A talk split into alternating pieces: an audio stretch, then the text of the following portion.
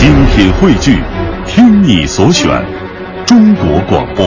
radio.cn。各大应用市场均可下载。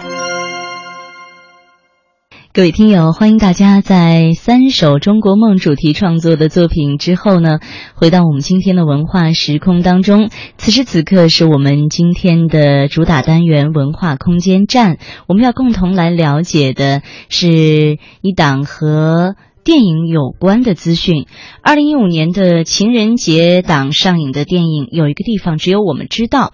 这部情人节主打影片呢，是一场发生在世界浪漫之都布拉格的爱情故事。这部影片是由徐静蕾执导，王朔编剧，由人气偶像吴亦凡、王丽坤等等来领衔主演的。当然了，故事的呃穿梭地呢。本身听上去就很浪漫呢，它是穿梭在布拉格和呃中国之间的一个横跨了两代人的爱情故事。两对男女不同时空的爱情，既有浪漫怀旧的气息，也极具时代感。那电影上映之后呢，我们的节目责编波尔也特别请到了北京电影学院的孟浩君老师来和我们一同分享这部电影台前幕后的故事。那今天我们就来听听波尔和孟浩君老师共同。聊这部电影。如果我身边最重要的人始终要离开，因为一辈子从来都没有拥有过。我更愿意相信，在某一个地方，其实所有你想的人都在一起。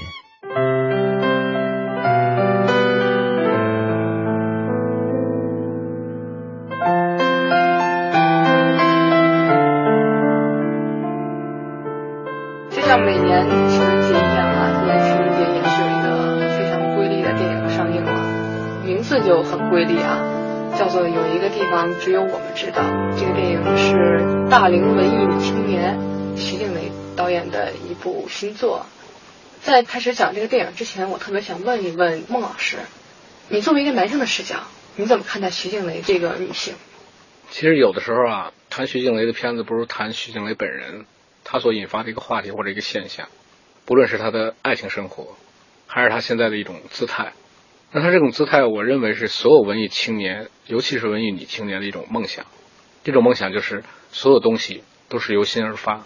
我不给自己设目标，我也没有什么大的野心，但是我想做事的时候，会遇到无数的天时地利人和，会有很多各方面让人仰慕的男性来帮他。其实，在我来看的话，徐静蕾是当下中国的一种特殊的一个现象，也是众多啊这种所谓剩女或者女汉子的一种心灵安慰。实际上，这是徐静蕾创作每部电影的一个初衷，就是她每一部片子来讲啊，都是她对于她自己的当下的一个状态的一个交代。我认为这一点，徐静蕾做的是成功的。当然，片子的质量或者说是它的深刻程度，那是另外一回事。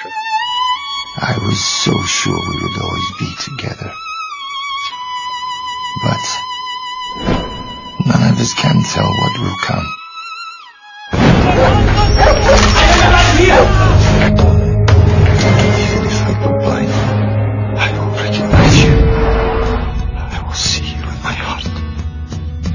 让你等一个人好几十年，你等吗？没有在一起的，就是不对的人。我不能跟你结婚。对的人，你是不会失去他的。深刻程度，您说是另外一回事儿。在小姑娘时期还拍出了一个陌生女人的来信，反而到三十大几的时候拍出了这样一部就是不知道该跟谁交代的这个有一个地方只有我们知道。听这个片名啊，我我就觉得很矫情，应该有点正事儿了。相对来讲，思想要成熟一些，不能够这么任性了。就是你做事情，你拍片子，你好歹也有个交代。可是你不觉得现在任性才能做成一些事情吗？所谓文艺片，你能想到的是谁？尤其是文艺片的女导演，你又能想到谁？李玉和徐静蕾一样，都几年没有拍片子了。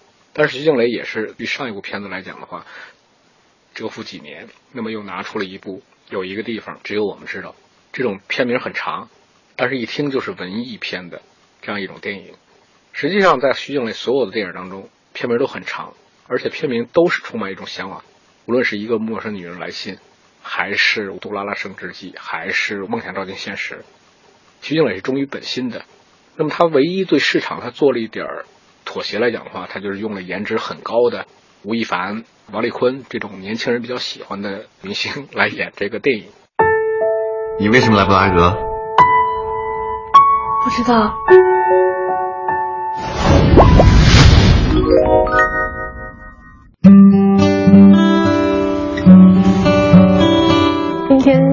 是一个经历了就是感情创伤的人，对于情感他是有恐惧的，或者是有一些不敢确信的东西。导演给你一个这样重的角色，首先很很高兴，但是同时也会有呃压力。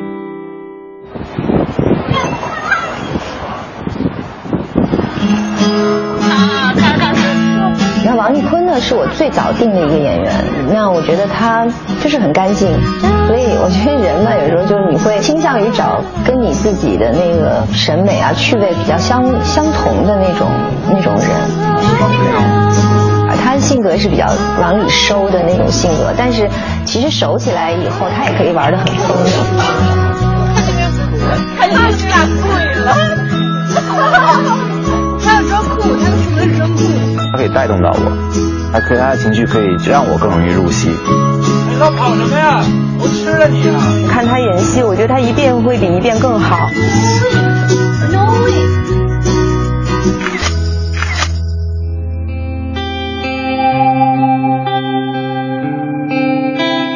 我就想很想很想拍一个纯粹是关于爱的一个电影，情都是关于一个人成长。当一个人面临着这种痛苦状态的时候，他反而会变得勇敢。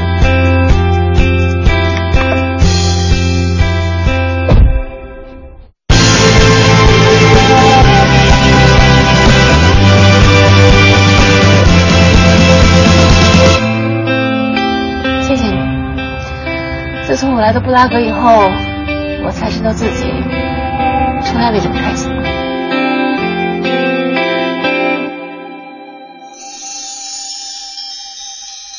我看这个片子并不像是网上恶评的那么差，但它实际上真正完成度比较好，或者说比较可信的，还是努瓦可和陈兰心那段感情，相对来说比较扎实。对于吴亦凡和这个王丽坤扮演的这个男女主人公的爱情，确实是非常牵强，非常站不住脚。而且最大的问题，我相信这也是很多人跟我有同感，就是他糟蹋了布拉格这样一个具有啊生活文化底蕴又是非常漂亮这样一个欧洲城市。它甚至不像是，比如说一个陌生女人来信，它虽然是改编自茨威格的小说，但它实际上它拍出了北京的那种老北京的味道。那么在这个片子里头，布拉格真的就像是个风景名片似的。那个雕像其实可以在全世界各地任何一个地方去找，并不是说牵扯上一个二战的那个经历就能够体现出这个城市的味道的东西。有事儿我得跟你说一下，我就没打算找男朋友。我也没这打算找男朋友。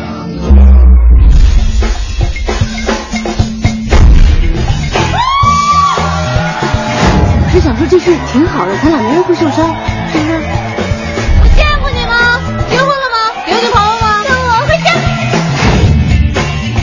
布拉格没你想的那么安全，别随便带回家。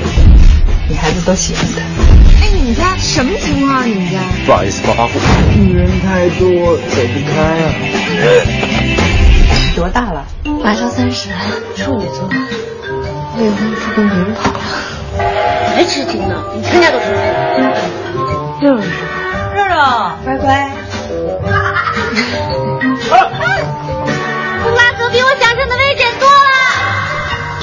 今天是醉着还是醒了？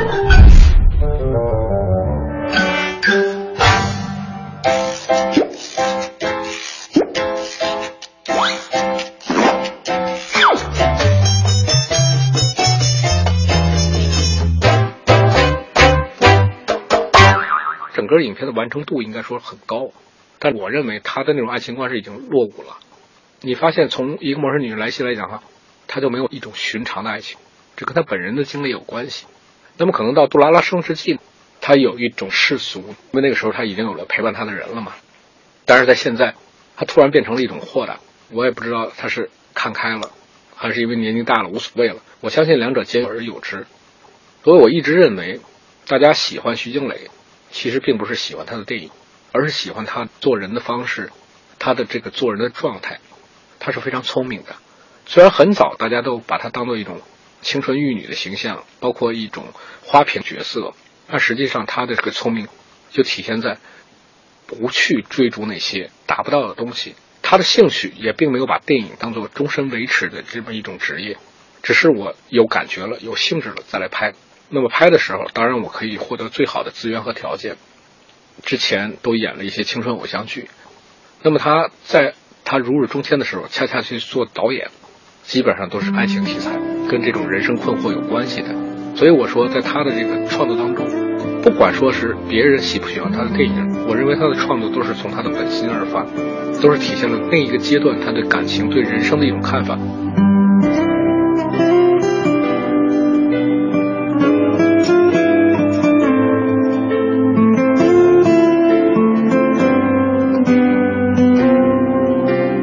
他自己内心的这种纠结、这种挣扎，我们从每个片子当中的表现也可以看得到。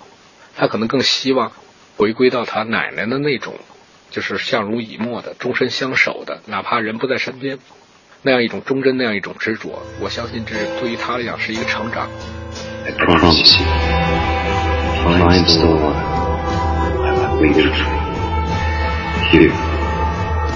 你相信爱情吗？信吧。你们呢？没有没有在一起的，就是对的。对的人，你是不会失去他的。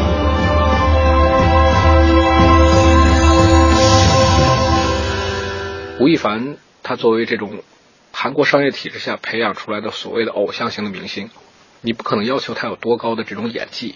现在颜值是生产力，因为现在毕竟主力观众都是在。十八到二十五岁之间的这些年轻人，所以他们看电影很多来讲的话，已经不像我们这一代视电影为神圣的艺术，更多是做一种娱乐，作为一种社交，这是一种时代的变化。徐静蕾每次总是能够在作为领潮的一个位置，就体现了他作为啊从业者的一个聪明或者一种判断。吴亦凡同学有时候虽然看起来很酷，有时候完全是一个活宝。只是一向在镜头前表现高冷的吴亦凡，在工作人员眼中变成了二了吧唧的大男孩，在片场一会儿扮僵尸，一会儿戴假发，看得出吴亦凡的确对得起活跃气氛小能手的称号。来，大大家把手举起来啊，不能一起晃。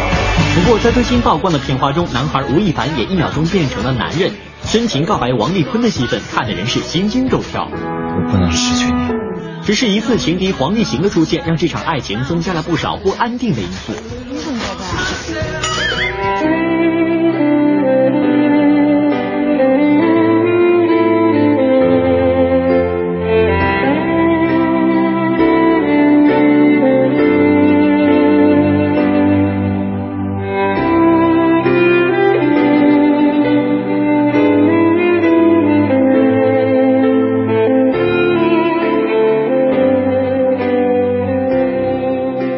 是善于思考的，而且他是很聪明的。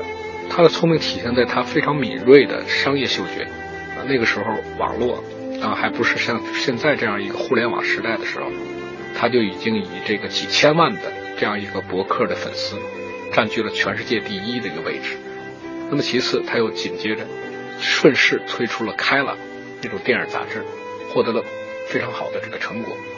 那么当大家都去关注他、追逐他的时候，他恰恰到国外游学，到国外度假。他非常适时的、聪明的消失自己，让自己不为这种名利和世俗所累。等观众渐渐把他遗忘的时候，他又冷不丁的出来，抛出一个作品，或者抛出一个什么样的话题，让他占据了各种娱乐杂志的头条。所以，我认为他的人生很聪明，就是没有负担。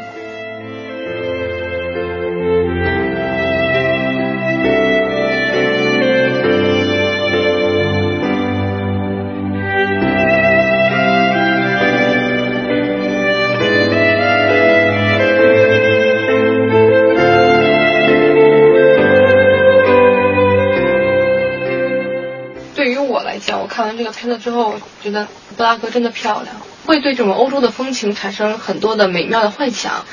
确实是一个很美的风景画了，但是不会说这个故事能够给人留下多么大的印象。对，呃，很有意思啊。王朔这个编剧来讲的话，他参与了两大话题之作，一个是一步之遥，还有一部呢是这个有一个地方我们知道，但是很奇怪，在这里头很多人都说到王朔的这样一种作用，我想可能更多的还是一种精神上的东西。我不相信王朔对于今天的年轻人的这个感情能有很好的把握。实际上，在这个里头来说的话，我更多的认为是他那样一种残缺的背景。比如说，男主人公这个吴亦凡的母亲，几乎是没有来由的病态的一种状态。就是大家都说了，你这么一个病态的妈，那么一个失踪的爹，怎么会有这么有出息的儿子？靠什么来养家？本身还是个学生，靠什么去吸引女主人公去谈一种所谓是高富帅遇上白富美的这样一种爱情？他营造的还是一个梦。梦对于今天的这个年轻人，它是有欺骗作用的。为什么呢？真正的爱情就应该是像奶奶和这个诺瓦克那样，它是有很多磨难、很多意想不到的变化。那么在这里头，年轻人这一段，爱情来的是没有任何基础，是有这种我们所谓的一见钟情吗？好像也没有。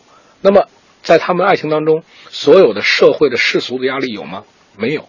这个格局很小，不能说拉个大提琴就有文化了。实际上，我们说的，你对于这个吴亦凡这样一个角色选择这个拉大提琴的职业，我只能说是这个导演个人的偏爱了。实际上，他完全没有这个气质。谁没有自己的过去？我问过你吗？是你不问，因为你根本就不关心。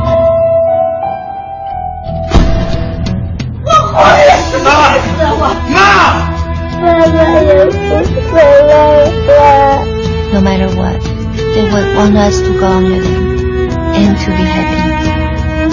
如果不真正放下过去，就不会有明天。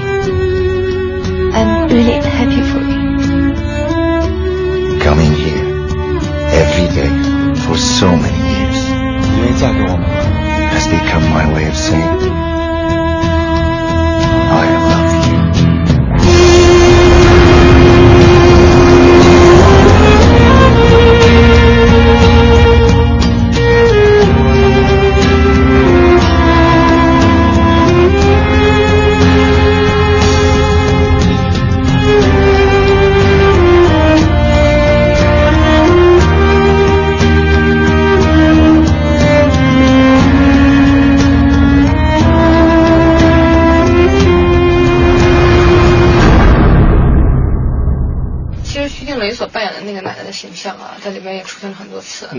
其实我觉得他把奶奶在感情啊放在这个二战这个背景下面，其实也是希望能够体现出一种时代的情怀。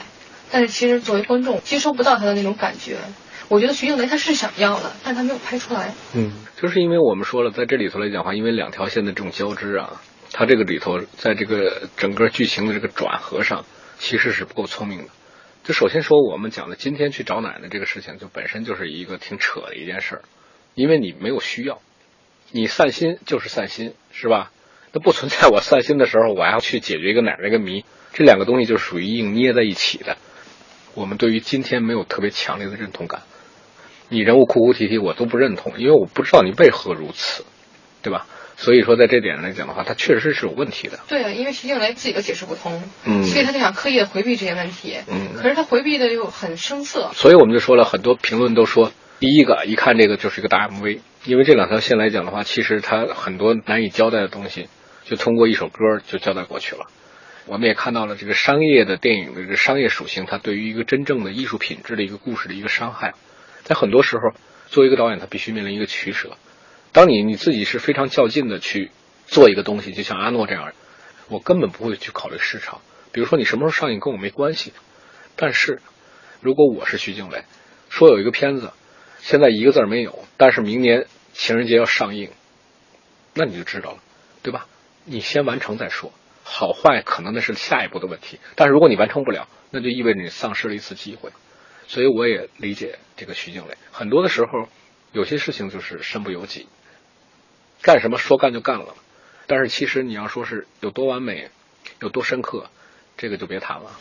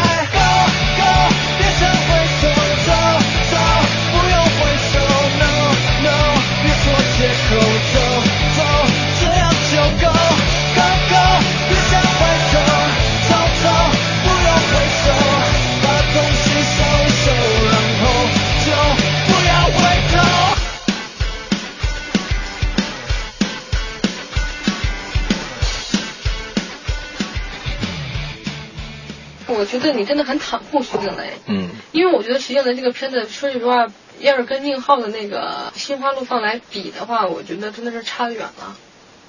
但是你今天以一种很理解他的一种姿态在说这个片子，就让我觉得很意外。单就一个片子来讲的话，挑剔是很容易的事情。但就像我刚才开始跟你说的，研究徐静蕾本人，其实比他研究任何片子都很有意思。他很多的片子来讲的话，就是在于他极端的自我。实际上，徐静蕾的这个个人生活的轨迹，他已经成了大多数文艺女青年的一种梦想中的模式。所以，这是一个很有趣的一个现象。再一方面来讲的话，作为片子本身，它的完成度很高。就是说白了，制作还可以，还算是精良，没有烂到说一个故事都讲不圆，或者说是一个故事一看就是在那蒙钱。你不觉得这个故事就在那蒙钱，然后并且没有讲圆吗？你当时《爸爸去哪儿》或者说是像《奔跑兄弟》，人再骂，人家四五个亿票房，这总比那个来讲更像电影吧？而且我认为现在很多时候来讲的话，如果你这个片子没声没息是最惨的，如果有一个更多的槽点。让我们因此而修正一些对感情的这种看法，甚至呈现一种更多元的一种感情表达，也不是一件什么坏事吧？你在这个片子里面看到了什么多元的感情表达呢？通过一些吐槽甚至批判的一些东西，我更多了解年轻人现在怎么看感情了。如果徐静蕾她意图建立的是一种古典爱情的模式的时候，那我们现在认为，现在年轻人已经不认这一套了。他们现在呈现的这种九零后的感情，也不是年轻人认同的。你认为他建立起了古典的爱情模式吗？没有。对呀，你认为他建立起了九零后的爱情模式吗？但是我们说了一个人的梦想和他能做到的这种能力有差别是很正常的吧？那对宁浩的那个时候，你为什么就没有这么包容呢？第一，徐静蕾是小众导演，他没有宁浩这么大的一个影响力。第二，在这个电影当中，他至少有价值观。你先别说他这个价值观怎么样，深刻不深刻。他的价值观比宁浩那个价值观要积极健康的多吧？爱情啊，如果能够经历过岁月的打磨，它不一定是圆满的，但一定是对于感情的这种歌颂，或者说是这种人的这种敬仰。今天我们都是速食爱情，现在爱情这种一刹那之间的电光火石的闪现，真的能维持很远吗？我相信徐静蕾不是这么看的，但是因为我对徐静蕾所有的作品就从来没有抱过过高的期待。而且都一直是具有很严厉的批判的态度，所以我就从来没有很强烈的说是徐经理能让我出现什么意外，没有，绝对不会有。实际上，我更佩服的是他的这种聪明，而不是他的作品。爱情是我们之间曾经的一个礼物，这个礼物一直摆在我们心里的某个角落，只是尘封已久，面目全非，我们早就变了。我不能跟你结婚，我不能跟你结婚，跟你结婚。让你等一个人好几十年，你等吗？你相信爱情吗？信吧，长辈啊，比我们浪漫。The city might be gone, but Radford River won't disappear. 谁没有自己的过去？我问过你吗？是你不问，因为你根本就不关心。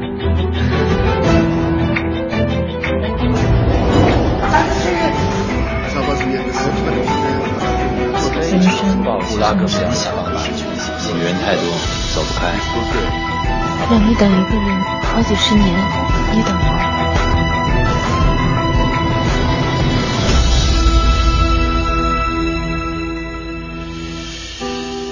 我不能失去你。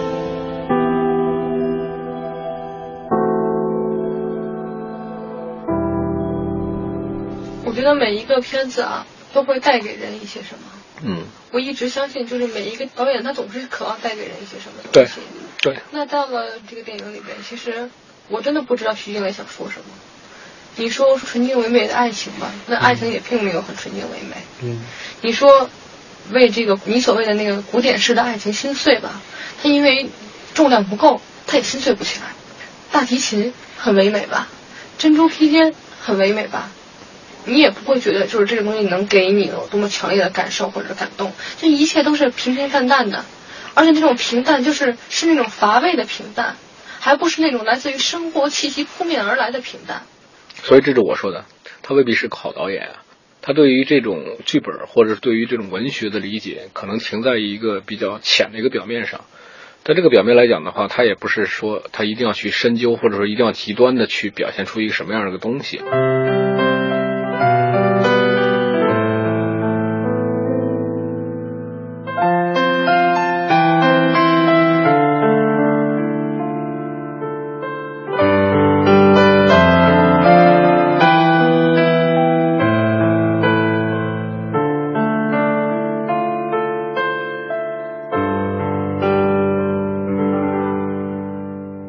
么很多的时候，可能对于徐静来讲的话，它更多呈现的是一种镜像，就在这里头没有体现我真实的生活，但是我也不会打算给你们一个不负责任的一个交代，就是我总是要建立一个哪怕虚幻、哪怕梦幻的一个东西，啊，来传达我此刻对于爱情的一种看法。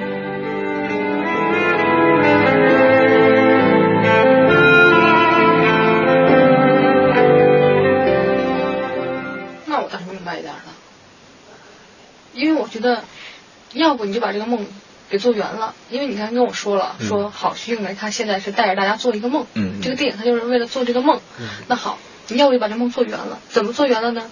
就是你这个男主人公是王子，女主人公是公主，男主人公拉大提琴，女主人公穿格子裙子。好，咱们一切就按照这个文艺范儿走。可是就那种王朔式的那种语言，他就会时不时的冒出来。对你会觉得这个片里很突兀。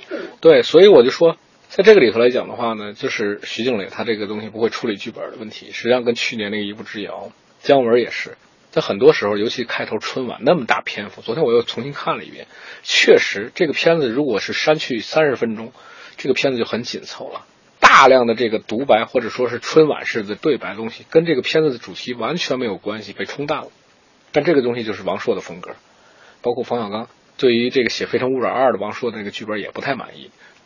但是我相信，王朔现在这个状态来讲的话，他这个剧本肯定是非常个人化，而且非常自我的。那你需要一个好的导演去进行去调试。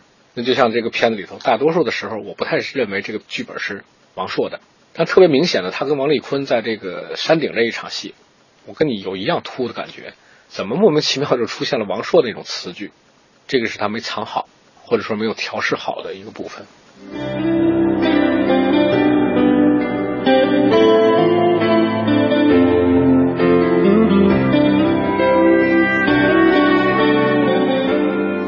拿这个片子和一个陌生女人来信，你就会发现，作者的爱情态度是有巨大的反差的，因为这个等和这个一个陌生女人来信那个等，其实是有异曲同工之妙的。所以你怎么能说这个徐静蕾没有表达呢？她从来没有改变过而已。